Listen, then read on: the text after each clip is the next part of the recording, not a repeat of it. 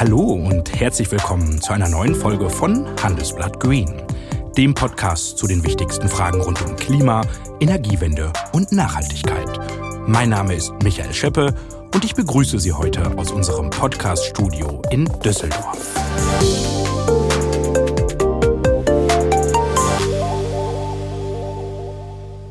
Der Name des Gesetzes hat 36 Buchstaben. Das Lieferketten-Sorgfaltspflichtengesetz. Was unsere deutsche Sprache doch so alles kann. Solange dieser Begriff ist, so wichtig ist auch das Thema, über das wir heute sprechen wollen, nämlich über Lieferketten. Das Problem ist, deutsche Unternehmen haben das, was entlang ihrer Lieferkette passiert, nicht wirklich im Blick.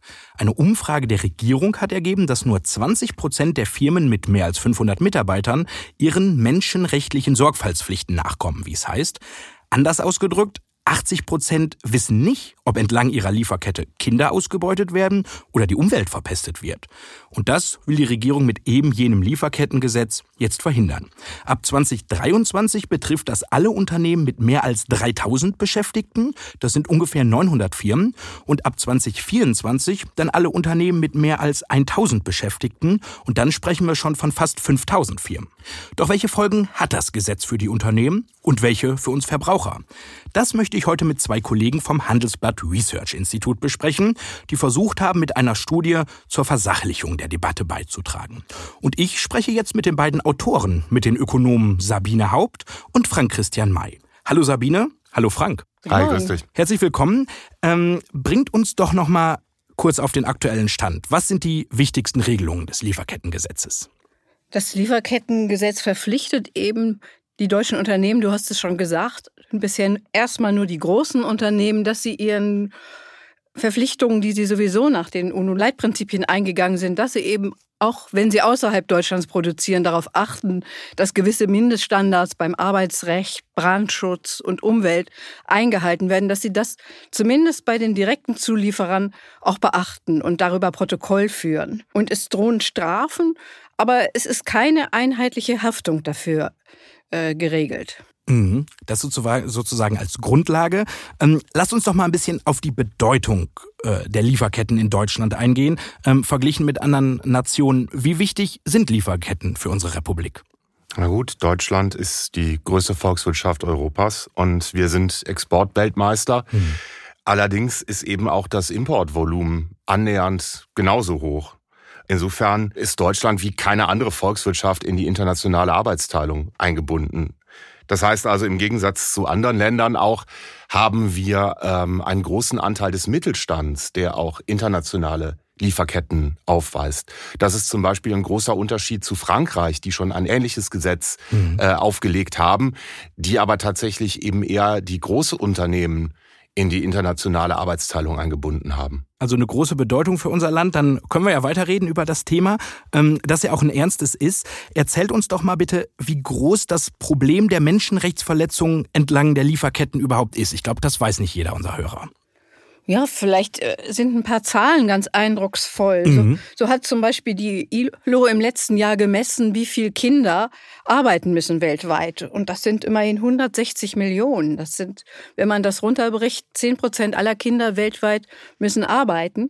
Die Internationale Arbeitsorganisation erhebt das alle vier Jahre. Mhm. Äh, da war es noch geringer vor vier Jahren. Das liegt eben zum Teil arbeiten die Kinder eben auch daran, dass wir mit Elektroautos fahren können, dass Batterien hergestellt werden, wir mit Handys telefonieren können. Mhm. Zum Beispiel in Minen, in denen Kobalt hergestellt wird. So gibt es so eine Zahl, hat man mal geschätzt, dass im Kongo in ziemlich abenteuerlichen Minen so mehr als 20.000 Kinder arbeiten. Das sind Kinder ab fünf Jahren, die dann den ganzen Tag da schiffen müssen. Mhm damit wir am Ende telefonieren können. Ja? Also ähm, geht es vielleicht doch in die richtige Richtung, dass auch die Regierung das politisch anpackt. Lasst uns doch zunächst über die Unternehmen sprechen. Viele Großunternehmen müssen ja seit einigen Jahren nicht nur Finanzberichte, sondern eben auch Nachhaltigkeitsberichte vorlegen. Ähm, hat sich denn dadurch nichts geändert? Oder anders gefragt, brauchen wir wirklich ein Gesetz? Es hat sich was geändert, auf jeden Fall. Es wird mehr berichtet und es gibt auch ein Bewusstsein von Investoren, von Verbrauchern, die eben darauf achten, Es gibt viele Siegel, an denen man das erkennen kann. Aber wie ja diese Umfrage, die du zitiert hast, im letzten Jahr festgestellt hat, gibt mhm. es eigentlich nur 17 Prozent der deutschen Unternehmen, die richtig ein Protokoll führen darüber, was bei ihren direkten Zulieferern geschieht und auch dort mal vielleicht eine Kontrolle veranlassen, wenn sie das Gefühl haben, oh, da müssen die Leute vielleicht äh, weit über 20 Stunden arbeiten oder so etwas. Oder da ist vielleicht stimmt was mit dem Brandschutz nicht. Und man muss ja auch sagen, dass äh, viele Mittelständler auch im Vorfeld dieses Lieferkettengesetzes eine Initiative gegründet haben, um diesen Vorstoß tatsächlich zu unterstützen. Mhm. Also es wird tatsächlich auch im Mittelstand ähm, viel gemacht und viele Unternehmen entdecken auch, dass es eben auch Vorteile hat, äh, ihre Lieferketten einfach besser zu überwachen und stärker unter Kontrolle zu haben. Mhm. Es gibt die, einzige, die einzelnen Unternehmen, Chibo ist so ein Beispiel, die sich auch dafür eingesetzt haben, wobei die Arbeitgeberverbände das Gesetz ja größtenteils stark kritisiert haben. Es sei überzogen, heißt es da, und Firmen könnten sich am Ende sogar aus Regionen mit problematischer Menschenrechtslage zurückziehen und dann hätten die dort Beschäftigten auch Nachteile. Ähm, Sabine und Frank, ihr als Ökonomen, ähm, gibt es aus volkswirtschaftlicher Sicht denn gute Gründe für das Lieferkettengesetz? Ja, ähm, würde ich auf jeden Fall sehen. Also gerade auch, wenn wir auf unsere eigene Wirtschaftsordnung gucken, äh, soziale Marktwirtschaft, da ist halt eben ein wichtiges Thema, dass erstens Haftung für die Handlungsfolgen äh, besteht. Also wer den Profit hat, der soll auch die Haftung übernehmen. Und äh, auch eben, dass wir sogenannte externe Effekte, also dass wenn halt zu Lasten Dritter gewirtschaftet wird, dass das halt eben internalisiert wird. Mhm. Äh, insofern ist das systemimmanent, ist es durchaus da ähm, tätig zu werden. Wer heute ein Vermögen besitzt, hat in der Regel hart dafür gearbeitet. Mit ins Grab nehmen kann es niemand. Das klingt vielleicht hart, aber viele erfolgreiche Menschen neigen dazu, die Nachfolgeplanung zu meiden. Das ist verständlich, aber wäre es nicht viel schöner, wenn Sie wüssten, Ihr Erbe gelangt in die besten Hände, nachhaltig und als beständiger Wert für alles und alle, die Ihnen wichtig sind. Mein Name ist Tanja Brentner. Ich bin Spezialistin für Nachfolgeplanung bei der Hypovereinsbank. Meine Kolleginnen, Kollegen und ich kennen die vielen Fallstricke und die Stolpersteine auf dem Weg zu einer erfolgreichen Nachfolgeregelung. Und wir wissen, was es braucht, damit Sie sicher sein können, Ihr Lebenswerk wird über Generationen hinweg bewahrt, sicher, nachhaltig und in Ihrem Sinne. Wir beraten Sie gern. Schauen Sie doch mal vorbei, persönlich oder auf unserer Webseite.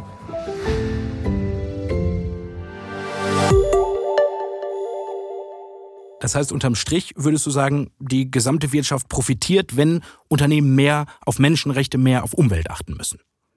Ja, es geht ja nicht an, wenn praktisch äh, dort Zustände sind, die wir alle gar nicht sehen wollen in den Ländern. Das dort sind ja dann oft die Regierungen wollen es ja gar nicht, können gar nicht durchgreifen. Es sind ja einfach so relativ fragile Staaten. Wenn ich mir eben den Kongo jetzt, mhm. den ich vorhin zitiert habe, angucke, da äh, gibt es vielleicht sogar Ansätze in der Regierung, dass sie die Kinder schützen will, aber es geschieht eben wenig und sie schafft es eben nicht. Es sind eben einfach schwache Rechtssysteme, die Zivilgesellschaft hat sich noch nicht richtig entwickelt und es kann ja nicht sein, dass das jetzt zum Basis unserer Globalisierung Globalisierung wird, dass wir so mhm. etwas ausnutzen. Das trägt sich ökonomisch für niemanden. Es geht eigentlich darum, dass Kosten- und Effizienzvorteile weltweit ausgenutzt werden. Dann hat die Globalisierung auch viele Vorteile für alle Seiten, aber nicht so. Mhm. Wir haben jetzt viel über Verantwortung gesprochen. Es geht ja bei den Lieferkettengesetzen auch um das Thema Nachhaltigkeit. Was hatten die Umwelt vom Lieferkettengesetz? Ja gut, Umweltschutz ist ein explizites Ziel dieser UN-Leitprinzipien für äh, Wirtschaft und Menschenrechte. Insofern ist äh, auch Umwelt ein wichtiger Aspekt im deutschen Lieferkettengesetz. Äh, und ähm, da ist ja auch oft der ähm, ja die Kritik laut geworden, dass halt andere Länder einfach andere Umweltpräferenzen hätten und so. Mhm. Und ich glaube, dass das ist halt so ein bisschen ein Totschlagargument. Also das äh, ist für den Ökonomen auf den ersten Blick erstmal plausibel zu sagen, ja klar, andere Länder haben andere Präferenzen, aber wir wissen ja heutzutage mehr, dass halt eben Umweltprobleme tatsächlich nicht regional oftmals nicht regional begrenzt sind. Also mhm. wenn halt eben ein Land sagt, ich brauche meine Mangrovenwälder nicht und mache da Garnelenfarmen oder ich brauche meinen Urwald nicht äh, und mache da Palmölplantagen, mhm. dann äh, ist das schon auch ein globales Problem und deshalb haben schon auch die Konsumenten und auch die Investoren global ein Recht äh, zu erfahren, unter welchen Bedingungen eben die Produktion stattgefunden hat und dann halt souverän zu entscheiden, das will ich oder das will ich nicht. Hm. Halten wir fest, die Volkswirtschaft profitiert, die Umwelt profitiert. Was ich mich frage, wir können ja schön Gesetze in Deutschland machen, aber kommt das auch wirklich in den Ländern an, wo die Lieferkette beginnt oder verpufft das Ganze so ein bisschen? Es ist jetzt mal ein erster Schritt, würde ich sagen. Also äh, das, es gibt eine europäische Initiative, die auch ein Lieferkettengesetz eben plant für ganz Europa, das wesentlich strenger ist als das deutsche Lieferkettengesetz. Es ist in äh, einigen Ländern, sogar auch in den USA, gibt es schon für einzelne Bereiche ähm, äh, gibt es Lieferkettengesetze. Also Dodd mhm. Frank, was damals äh, äh, gemacht worden ist im Zuge der der Finanzkrise, hat auch äh, ein Lieferkettengesetz für Konfliktmineralien. Mhm. Ne? Und ähm, ich denke, wenn sich das einfach weltweit etabliert, ähm, kommt das definitiv auch in den Ländern an. Und da müsste man vielleicht auch nochmal sagen, du hast eben das angesprochen, so diese Gefahr des Rückzugs aus einzigen, einzelnen Regionen. Genau. Dass das eben dann auch ein Entwicklungsproblem werden kann. Mhm. Da muss man halt sagen, aus vielen Regionen können sich Unternehmen nicht zurückziehen, weil wenn ich bestimmte seltene Erden oder Kakao oder so brauche, habe ich nicht die Möglichkeit, weltweit mich äh, äh frei zurückzuziehen aus in irgendwelche andere Länder. Plus die Lieferketten sind teilweise etabliert, also es gibt da auch eine gewisse Stabilität und wir reden da manchmal wirklich über Centbeträge, äh, die den Arbeitnehmern am Tag mehr bezahlt werden müssten, damit die ein auskömmliches Einkommen haben und ihre Kinder nicht mehr aufs Feld schicken müssen. Also ähm, ich bin da positiv, dass da sich tatsächlich auch für die Länder was zum Positiven entwickelt. Mhm. Und wir haben jetzt für die Studie auch eine Umfrage gemacht. Mhm. Wir haben eine Unternehmensgruppe, die eben einfach repräsentativ und ausgewählt war, befragt und eine Unternehmensgruppe von Unternehmen, die schon länger Erfahrung haben mit einem nachhaltigen Lieferkettenmanagement. Mhm. Denn das ist ja kein ganz neues Thema. Genau. Und dabei haben wir eben festgestellt, dass äh, durchgängig eigentlich die Unternehmen, die schon länger dabei sind, auch am zufriedensten sind und am meisten Vorteile daraus schöpfen können. Und daraus kann man ja ableiten, und wir haben auch mit einzelnen Unternehmen gesprochen, was für Vorteile sich daraus ergeben. Und wenn es einige Vorreiter gibt, die jetzt erstmal verpflichtet sind, sich darum zu kümmern, wenn auch in einem begrenzten Bereich, dass das Ausstrahlung hat, mhm. dass eben die Unternehmen positive Erfahrungen machen, die Verbraucher sehen, da bewegt sich was und auch einfach dadurch so eine Entwicklung in Gang getreten wird. Mhm. Also seid ihr ganz optimistisch, dass sich da in den Startländern was tut. Du Sabine hast gerade die Verbraucher äh, angesprochen. Lass uns doch äh, in den nächsten Minuten mal über die sprechen. Ähm, was habt ihr, was hab ich, was haben wir denn vom Lieferkettengesetz? Ja, erstmal noch nichts, weil der Verbraucher muss wissen, unter welchen Bedingungen produzieren die Unternehmen. Mhm. Und äh, ich als Verbraucher wüsste jetzt nicht, habe ich ein Unternehmen mit mehr als 3000 Mitarbeitern, das das Lieferkettengesetz genau. äh, einhält. Das heißt also, was kommen muss, sind entsprechende Siegel, die da auch eine Transparenz für den Verbraucher schaffen, äh, damit die Unternehmen das auch aggressiv vermarkten können. Gibt es denn so Siegel schon? Ja, wir sind eigentlich so mit der Einstellung an die Studie gegangen, ja, wenn die Unternehmen das dokumentieren können, wenn die Verbraucher, Abnehmer, Investoren das auch erkennen, äh, dann muss es doch einfach nur was Einheitliches geben. Das ist doch vielleicht viel wirkungsvoller als so ein Gesetz. Und dann sind wir eben nach vielen Gesprächen mit Unternehmen, die das durchführen, haben wir eben erkannt, dass für jede Branche eine andere Standards gesetzt werden müssen. Wenn ich jetzt Textilien herstelle, dann muss ich das Werk, dann muss ich die Baumwollproduktion und die Landwirte. Das ist eine relativ einfache Lieferkette. Mhm. Bei Elektronikprodukten läuft das schon wieder anders. Und äh, deshalb macht es durchaus Sinn, dass eben die verschiedenen Branchen verschiedene Siegel entwickelt haben, wo mhm. auf verschiedene Dinge Wert gelegt wird. Und äh, wir haben uns eben angesehen, dass jedes Siegel hat irgendwelche Schwächen und es ist sehr schwer für den Verbraucher da durchzublicken. Mhm. Aber gleichzeitig gibt es eben auch viele Initiativen, dass äh, Apps entwickelt werden. Dann kann ich mir auf dem Handy angucken und erkennen, ah, da wird darauf geachtet. Da, oh, da wird sogar biologisch die Baumwolle angebaut mhm. und da wird auf Zwangsarbeit geachtet, dass der Verbraucher langfristig ganz sicherlich, wenn er irgendwo ein Verbrauchersiegel sieht, äh, auch sofort erkennen kann, was alles beachtet wird. Hast du Beispiele, so zwei, drei für ein paar Siegel? Ja, es gibt zum Beispiel den grünen Knopf. Das mhm. ist das einzige Siegel, was auch von der Bundesregierung kontrolliert wird. Für welche Branche ist das? Das ist für die Textilbranche. Aha.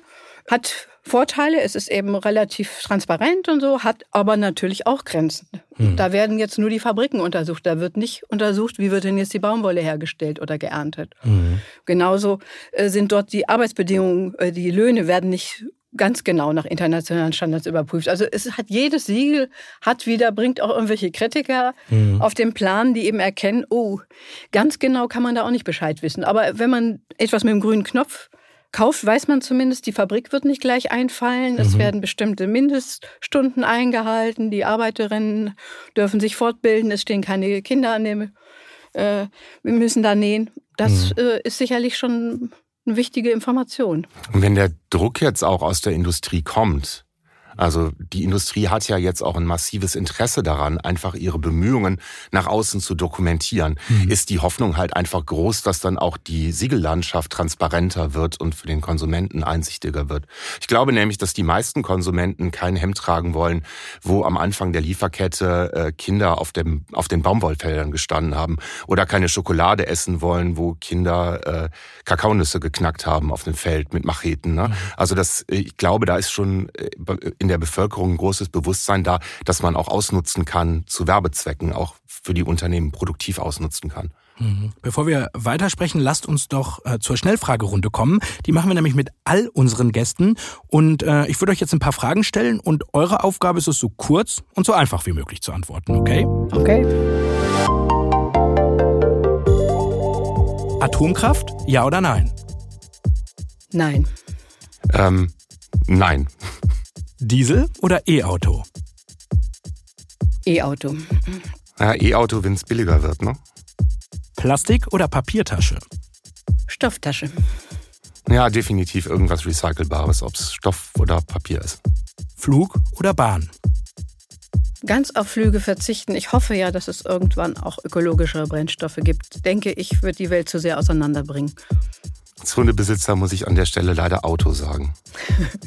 Lieferkettengesetz, ja oder nein? Ja, vielleicht etwas anders noch, als wir jetzt gestartet sind, aber definitiv ja. Definitiv ein Schritt in die richtige Richtung. Ihr seid euch ja erschreckend einig. Schlimm, ne?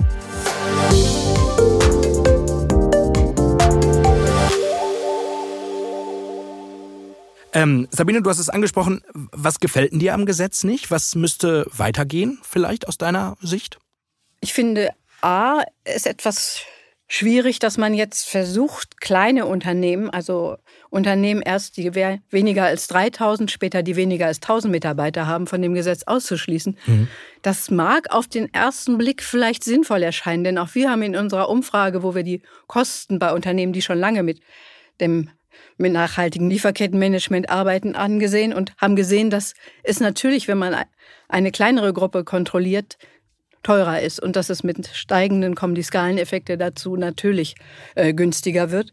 Aber wenn jetzt diese kleinen Unternehmen gar nichts tun, um sich ihre Lieferkette anzugucken, dann fallen sie natürlich auch als Lieferanten für größere Unternehmen weg. Hm. Gleichzeitig haben wir immer mehr das Gefühl, dass es auch einen Zukunftsverbrauchertrend ist, dass die Leute eben gerne darauf achten und auch gerne die Geschichte erfahren von ihren Produkten, ja, wo sie hergestellt ja eben schon angesprochen. Genau. genau, ne, das ist und dann haben die kleinen Unternehmen natürlich, wenn sie sich damit jetzt nicht beschäftigen, keine Kontakte aufnehmen zu ihren Lieferanten und einfach willkürlich ohne zu wissen, wo es herkommt, bestellen, vielleicht gelegentlich mal irgendeinen Kostenvorteil, aber sie können natürlich ihren Konsumenten auch nicht zusichern, äh, wir können genau euch sagen, wo die glücklichen Arbeiter sitzen, die das hergestellt haben, wo mhm.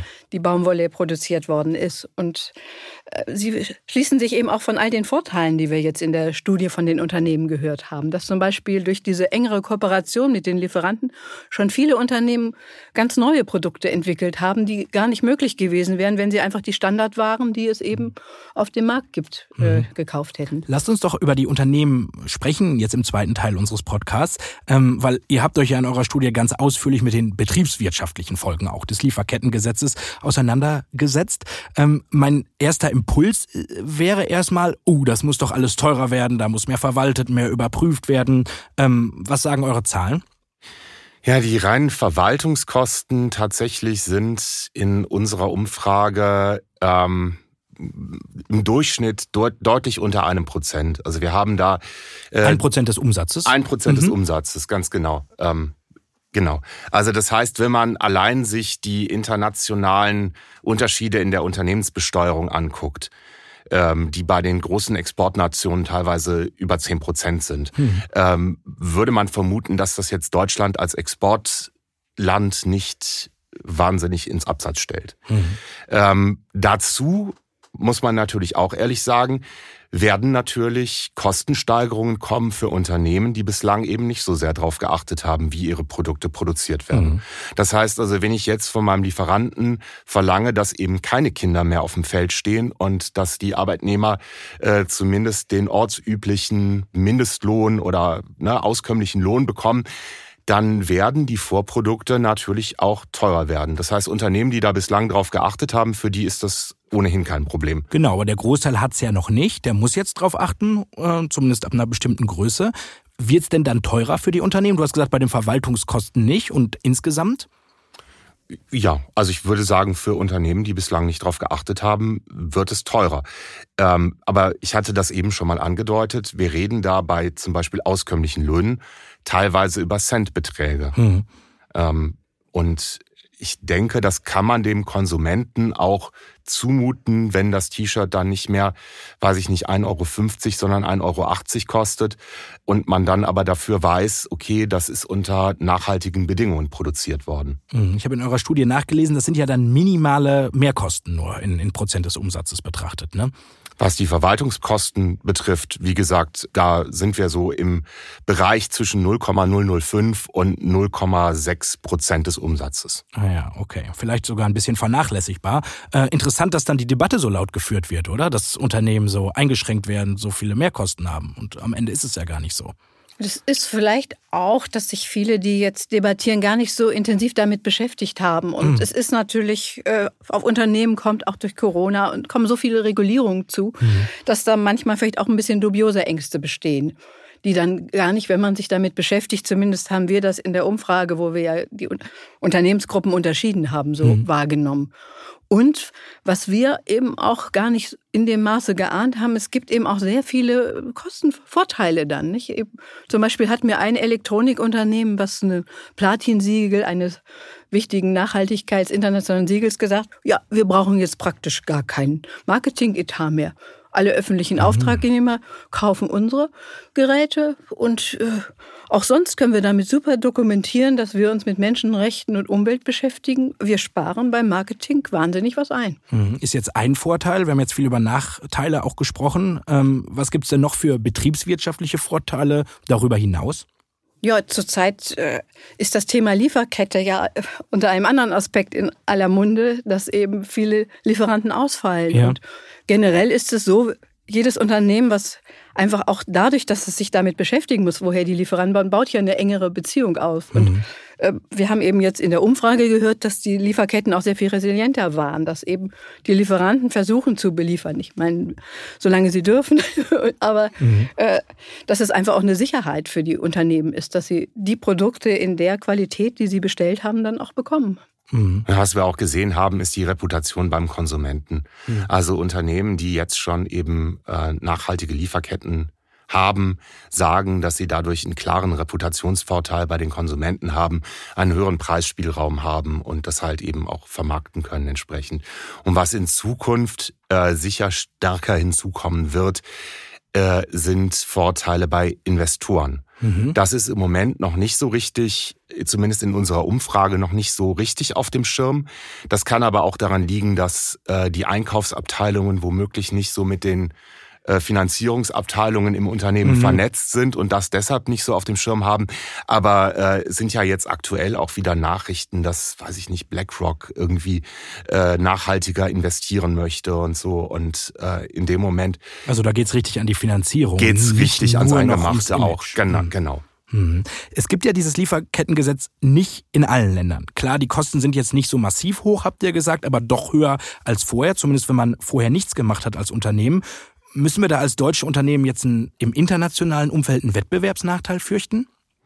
Ich glaube, man könnte äh, Made in Germany neu erfinden mhm. damit. Also das wäre vielleicht äh, die Chance, die man damit verbinden könnte, äh, zu sagen, okay, ähm, wir können dokumentieren, dass halt eben unsere Produkte nicht nur qualitativ hochwertig sind, sondern dass eben auch die Arbeitsbedingungen, die dahinter stecken, hochwertig sind. Uns haben auch tatsächlich Unternehmen gesagt, wenn die Arbeitsbedingungen schlecht sind, ist auch die Qualität schlecht. Also dass das durchaus auch korreliert. Mhm. Also das wäre vielleicht äh, die Chance, die man damit verbinden kann. Und ich habe ja eben schon gesagt, wenn man sich anguckt, wie äh, unterschiedlich die Unternehmensbesteuerung international ist, muss man sagen, das können deutsche Unternehmen sicherlich bewältigen. Hm. Auch im internationalen Wettbewerb. Ihr Ökonomen analysiert ja gern Vorteile, gern Nachteile. Wir Journalisten ziehen dann gern ein Fazit, was denn am Ende überwiegt. Ähm, wenn ihr eins ziehen müsstet, was wär's? Überwiegen die Vor- oder die Nachteile, die finanziellen des Lieferkettengesetzes für die Unternehmen? Ich denke, für die Unternehmen, die sowieso auf Qualität Wert legen und das in diesem Bereich wirtschaften, und das ist ja nun auch meist unser Mittelstand und ist ja meist unsere Wirtschaft, hm. werden zumindest wenn erstmal die ganzen Prozesse ins Laufen gebracht sind, also das am Anfang bedeutet es natürlich mehr Verwaltungsaufwand, der aber danach lässt, werden sicherlich die Vorteile überwiegen. Hm. Ist es wurscht, ob kleines oder großes Unternehmen? Nee, es ist nicht wurscht, aber ähm, es ist wichtig, dass sich auch kleine Unternehmen damit auseinandersetzen. Größere Unternehmen können das leichter stemmen. Hm. Äh, die haben das auch, die haben auch einen größeren Umsatz, auf den sie das verteilen können. Hm. Ähm, äh, aber auch kleine Unternehmen, würde ich sagen, stellen sich ins Abseits, wenn sie den Trend verpassen, weil das EU-Gesetz ist geplant für Unternehmen ab 250 Mitarbeitern. Mhm. Das äh, ist ja schon, das äh, ja, hängt ja schon als Wolke quasi äh, über, über den kleineren Unternehmen.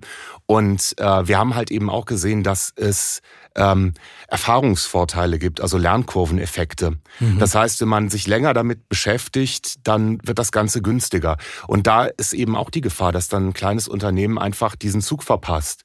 Dass die großen Unternehmen dann schon den, äh, auf der günstigeren Kostenkurve sind und die kleinen Unternehmen sich dann jetzt erst damit auseinandersetzen müssen. Also für uns, ich, ich würde sagen, kleine müssen müssen sich auch damit auseinandersetzen und hm. ernsthaft beschäftigen. Ihr habt die europäische Regelung äh, schon angesprochen. Was ist denn da der aktuelle Stand? Das soll nächstes Jahr kommen, ne? Ein europäisches Gesetz. Aktueller Stand, ja. Aber ähm macht das Sinn? Weil es gibt ja eins in Großbritannien, eins in Frankreich, eins in den Niederlanden, jetzt eins bei uns. Ich finde, eine europäische Regelung wäre sinnvoll. Was sagt ihr Ökonom? Auf jeden Fall. Es, ist, gibt den Unternehmen auch mehr Sicherheit, nicht? Hm dass sie einfach wissen, worauf sie sich einstellen können. Das ist ja jetzt gerade für die kleineren Unternehmen eine Frage, äh, warte ich da? Wird das so bleiben wie in Deutschland? Mhm. Bleiben wir irgendwann bei 1000 Mitarbeitern stehen oder bin ich auch betroffen? Mhm. Ich bin da so ein bisschen zwiegespalten. Also es äh, äh, einerseits als Ökonom würde ich sagen, Systemwettbewerb ist auch was Interessantes. Mhm. Mal gucken, wer es am besten hinkriegt. Äh, und dann vielleicht ein europäisches Gesetz. Und andererseits ist es natürlich ähm, Level Playing Field, also äh, einheitliche Wettbewerbsbedingungen für die Unternehmen. Hm. Äh, dass eben zumindest innerhalb Europas nicht einige Unternehmen noch äh, Sachen ausnutzen können, die anderen Unternehmen halt äh, verboten sind. Hm. Ihr habt ja, das habt ihr erzählt, mit einigen oder mit vielen Unternehmen gesprochen, die, die schon eine nachhaltige Lieferkette haben. Ähm, haben die denn jetzt wirklich 100% Transparenz vom ersten Punkt bis zum letzten Punkt der Lieferkette?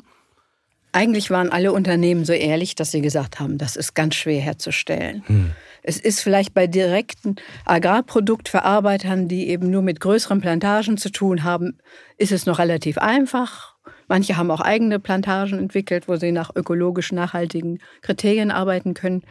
Aber letztendlich schafft man das nicht. Schon bei der Textilproduktion ist es ja schwierig zu sagen, wie hat der einzelne Landwirt gearbeitet, waren mhm. auch nicht dessen Kinder auf dem Feld, wie sah mhm. das genau aus. Mhm. Aber das ist vielleicht auch gar nicht das Wichtige. Das Wichtige ist, dass es in die Richtung geht und Ja, und? Der Frank, dem Frank gehört das letzte Wort dieses Podcasts? Nee, ich, eigentlich ist das alles gesagt. Also man wird nie hundertprozentige Transparenz herstellen können. Wichtig ist einfach, dass man damit anfängt und ein Bewusstsein weckt. Mhm.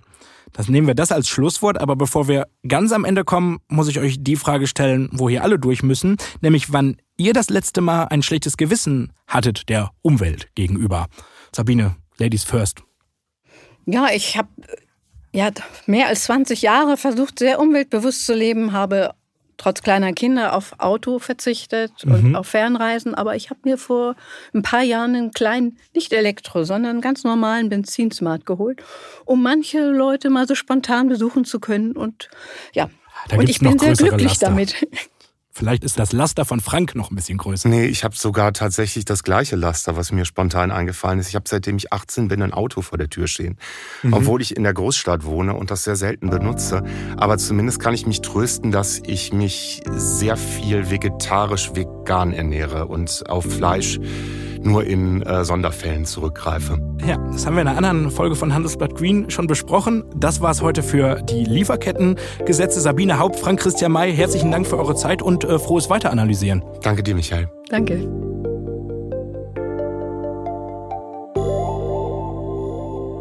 Und das war Handelsblatt Green für diese Woche. Wenn Sie Fragen, Themen oder Anregungen für uns haben, freuen wir uns über Ihre Mail an green.handelsblatt.com.